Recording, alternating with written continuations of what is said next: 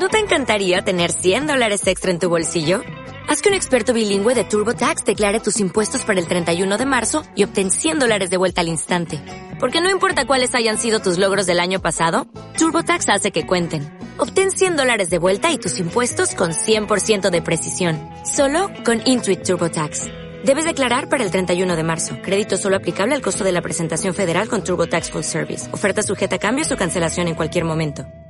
En lugar de pensar qué hago para gustar a esa persona, qué hago para triunfar, qué hago para que esa persona venga, en lugar de todo eso, que al final se centra en que tú no seas tú, sino en tratar de modelarte para ser quien crees que encaja en los gustos de otro, quizás en lugar de eso lo primero que deberías de preguntarte es, ¿me gusto yo? ¿Me gusta como soy? O más allá, ¿sería amigo de mí mismo? Porque esta pregunta no es ninguna tontería. Porque uno de los objetivos que te recomiendo que tengas en tu vida es que tú te conviertas en tu mejor amigo. Y aquí rompe ya con la creencia limitante. No te digo que no tengas amigos. No te digo que tu único amigo seas tú. Pero tú tienes que ser tu mejor amigo. Porque tú eres quien está siempre contigo. Este avatar al final es el envoltorio de tu ser. Y tienes que conseguir que tu ser se adapte a ti, te trate bien. Y traducido al lenguaje cotidiano es que tú seas tu mejor amigo. Si tú no te conviertes en tu mejor amigo es como si estuvieras todas las noches durmiendo en el suelo en lugar de en una cama cómoda. Tienes que conseguir vivir cómodo en tu vida y eso empieza por ti. ¿Cuál es el problema? Que ¿cómo vas a ser amigo de alguien a quien no conoces? ¿Cómo vas a ser tú tu mejor amigo si tú no te conoces, si solamente lo que sabes de ti es lo que ves en el reflejo de los demás, que funcionan como un espejo. Yo sé que soy servicial porque soy servicial con esa persona. Yo sé que soy mm, borde, que insulto porque insulto a esa persona. Yo sé que soy un ángel porque soy un ángel con esa persona. Y estás haciendo cosas totalmente opuestas con diferentes personas y al final tú integras que eres un caos soy blanco, soy negro, soy tal, soy rojo, soy verde, soy azul. Eres una mezcla de todo. Pero el denominador común de todo eso es verdaderamente quién eres. Eres capaz de todo, pero eres aquello que reproduces en mayor número de ocasiones o aquello que hay más probabilidades de que hagas, digas o sientas si se dan determinados factores. Pero eso solamente puedes verlo si eliminas los espejos de la ecuación. Los espejos son las personas, los demás. Un espejo es alguien en quien te has reflejado y alguien que es un anzuelo, además es una trampa. Quiero que esa persona sonría, quiero que esa persona me quiera, quiero que esa persona me diga algo bonito, entonces ya sé qué hacer para que esa persona haga eso que yo quiero. Ya no soy yo. Me convierto en un anzuelo para que esa persona reaccione y haga algo. No eres tú. Con los espejos es muy complicado ser tú. De hecho, una prueba de fuego es tener un espejo delante y mostrarte como tú eres realmente. Tener gente delante y mostrarte como tú eres realmente. Y una prueba, en este caso, esta prueba en la que fracasamos habitualmente es tener a alguien delante y verte influenciado por la persona que tienes delante. No digo esto porque estás tú, no hago esto porque te molesta. Dejo de ser yo para agradarte a ti. Tengo que encajar en ese espejo. Ese espejo tiene que devolverme una sonrisa. Todo esto tiene mucho que ver con temas muy trascendentales, con la meditación, con el darte cuenta, con el mirar hacia adentro, con el poner el foco en ti, con el relativizar todos esos espejos, relativizar los deseos, las opiniones, los anzuelos, las manipulaciones que te ponen los demás. Y todo eso ponerlo en un segundo, tercer, cuarto, quinto plano en detrimento de lo que va en primer lugar, que es sentirte, que es conocerte, que es darte cuenta de quién eres. El otro día una persona me dijo, me preguntó más bien, ¿cómo sé si me estoy sintiendo a mí? ¿Cómo sé si estoy en mi ser y no estoy en, en la mente o estoy en la emoción? Aunque tu ser es una mezcla de todo eso y muchas más cosas. Y la respuesta más clara y más directa es que tú estás en tu ser cuando se dan unas... Te voy a dar dos circunstancias que se dan cuando tú estás en tu ser. La primera es que empiezas a sentir empatía. Después de reconocer cómo tú te sientes, puedes reconocerlo en los demás. Por tanto, eres empático cuando estás en tu ser. Y otro factor que se da es que ves que lo que antes te alteraba ya no te altera, lo que antes te afectaba ya no te afecta, al menos tanto, aunque en algunos casos no te afecta nada. Antes me afectaba a 100, ahora me afecta cero porque has evolucionado, lo ves todo desde otra perspectiva. Si eres empático y si aprecias un cambio en tu comportamiento, probablemente estés más cerca de conocerte, de identificar tu ser, que de ser alguien que es en función del espejo que tiene delante. Pero, ¿cuál es la clave de todo esto y cuál es el problema, entre comillas, aunque realmente bendito problema? El problema es que tú no eres capaz de mantener ese nivel continuamente. El problema es que tú eres capaz de estar en tu centro, de estar estable, pero de pronto sucede algo. Y eso te va bloqueando a nivel emocional. Y antes de que consigas eliminar ese bloqueo, sucede otra cosa. Sucede otra y otra y otra. Y entonces te vas bloqueando hasta que de pronto saturas, explotas y ahí pierdes el control. Cuando hablo de control no me refiero a que tengas que ir retenido, sino que pierdes la capacidad de elegir lo que quieres hacer, lo que quieres decir, lo que quieres sentir. Pierdes y te conviertes en un ser reactivo, en el que hago esto porque tú me has hecho esto, como tú me miras mal, yo te grito, como siempre tengo una excusa, estoy con el foco fuera, en lugar de poner el foco dentro. Ese es el problema del ser humano, que no es capaz de mantener el nivel continuamente, pero bendito problema porque has venido aquí a aprender. Así que ahí tienes la garantía de que si tienes los ojos abiertos vas a estar aprendiendo continuamente. Porque te vas a estar dando cuenta continuamente de que no eres capaz de mantener el nivel. Y te vas a dar cuenta, en función de tu trabajo, de cómo vas aumentando los plazos de tiempo en los cuales ese nivel es mantenido.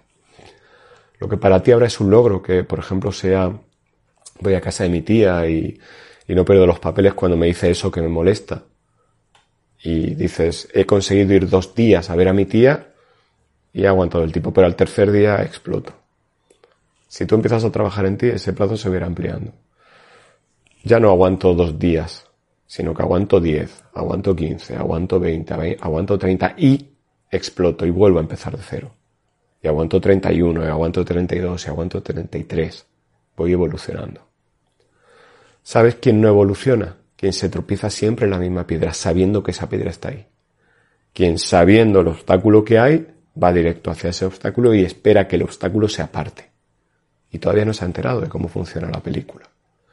El obstáculo está ahí para que te des cuenta de que el obstáculo no se va a mover, de que tú tienes que hacer algo para que eso cambie. Y en eso consiste el trabajarte a nivel personal, en aceptar el obstáculo, en aceptar lo que hay ahí, en darte cuenta de que todo se trata de ti, no porque tú seas lo más importante, sino porque tu vida depende de ti. Tus problemas requieren que tú busques tus soluciones. Me ha pasado, te voy a poner un ejemplo. Me ha pasado esta tarde una cosa curiosa, me pasa muy a menudo. Iba por la playa y hay una señora con un perro muy grande. Y se acerca a mi perrito, que es pequeñito, y a saludar. Y la señora Pregunta, ¿es macho? Sí, es macho. Bueno, es que este también es macho. Ten cuidado que no se acerque, no sea que se peleen. La respuesta que yo podía haber dado era, bueno, el perro, su perro es responsabilidad suya. Tenga usted cuidado de que el perro no muerda al mío. Pero claro, yo no sé en qué estado está esa persona. Yo no sé si esa persona tiene un día bueno, un día malo y, y no podemos ir de jueces por la vida. No puedes decir, bueno, eso que has dicho está mal. No puedes ir dando lecciones a nadie. Tienes que empatizar con la gente. Entonces, simplemente he permitido que fluya. Y el perro ha ido, se han saludado, ha acariciado al perro y al final la señora estaba asustada porque pasara algo que no ha pasado. ¿Por qué te cuento todo esto? Porque la respuesta de esa señora es un ejemplo de que el foco no lo tenía puesto en ella, sino que con esa frase te deja entender que tiene el foco puesto fuera y que teme que un simple perro pequeñito sirva de detonante para que su perro se convierta en una bestia asesina, cosa que no ha pasado. Porque por la ley de resonancia no ha pasado nada, porque mi perro estaba tranquilo, yo estaba tranquilo, su perro estaba tranquilo y quien no estaba tranquila era esa señora, que veía el peligro por todos lados. Si sintonizamos con esa frecuencia, creamos ese escenario. La respuesta de esa persona te deja claro que probablemente esa persona tenga en su vida muchos problemas que no identifica como que pueden ser resueltos por ella, sino que son provocados por el entorno y por tanto deben de ser resueltos por el entorno. Si yo me acerco con mi perro y su perro muerde al mío, la señora dirá, te dije que no te acercaras, la culpa es tuya.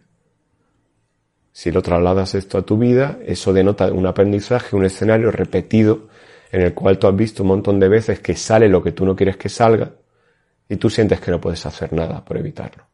Por tanto, el foco está puesto fuera, no está el foco puesto en ti. Por eso esa señora, por ejemplo, no ha tenido empatía conmigo, solamente ha mostrado su miedo. Pero si tú tienes empatía, te puedes dar cuenta de que esa señora tenía miedo y proyectaba el miedo sobre su perro, que es una cosa muy habitual. Y te darás cuenta sobre todo si tienes perro, que es algo que habitualmente hace la gente. Gente que va muy asustada con un perro grandísimo, diciendo no te acerques que el perro te hace algo. Y el perro no te hace nada. Sin embargo, esa persona no quiere que nadie se acerque y justifica que el perro es peligroso para que no haya nadie a su alrededor. Quien tiene miedo es la persona. Y necesita un perro que dé miedo para que nadie se acerque. Si tú te conoces, si tú te miras, si tú identificas tu ser, te das cuenta de estos mecanismos, de estas trampas, de estas películas, de tantas y tantas cosas que decimos durante el día para convencernos de algo, para autoconvencernos de que el mundo es como nosotros creemos que es, pero realmente el mundo es como tú eliges verlo. No hay gente buena, hay gente mala, hay gente que te conviene verla como buena o gente que te conviene verla como mala. Y si te metes en ese papel de atribuir bondad o maldad al mundo, al final eso vas a hacerlo contigo y tú mismo te vas a castigar diciendo soy bueno si hago esto, soy malo si hago esto otro. O viceversa, si empiezas haciendo eso contigo, lo acabarás haciendo con el mundo. Por tanto, siempre es una buena opción empezar a sentirte, empezar a poner el foco en ti, empezar a conocerte, empezar a tratar contigo, empezar a agradarte, empezar a relacionarte contigo. Y para ello te recomiendo que empieces a introducir, perdón, se me va la voz.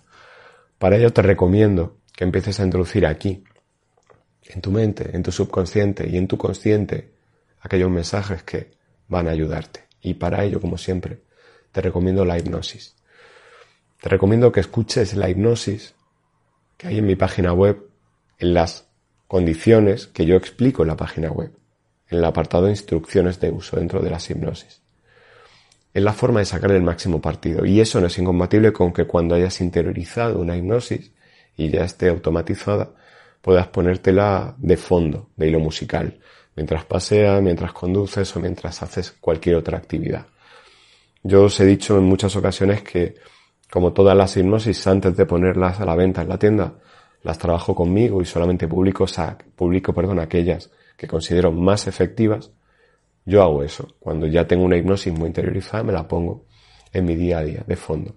Y con eso consigo activar todo lo que ya hay grabado a nivel subconsciente. Y rápidamente, si hay algún aspecto en el que voy algo deficitario, remonto. Y eso aplica para todo, para tu autoestima, para crear realidad, para aumentar prosperidad, para atraer clientes, para atraer riqueza del modo que sea o de lo que tú entiendas que es la riqueza, la prosperidad en el ámbito que sea, desbloquearte, borrar pensamientos negativos, etcétera, etcétera, etcétera.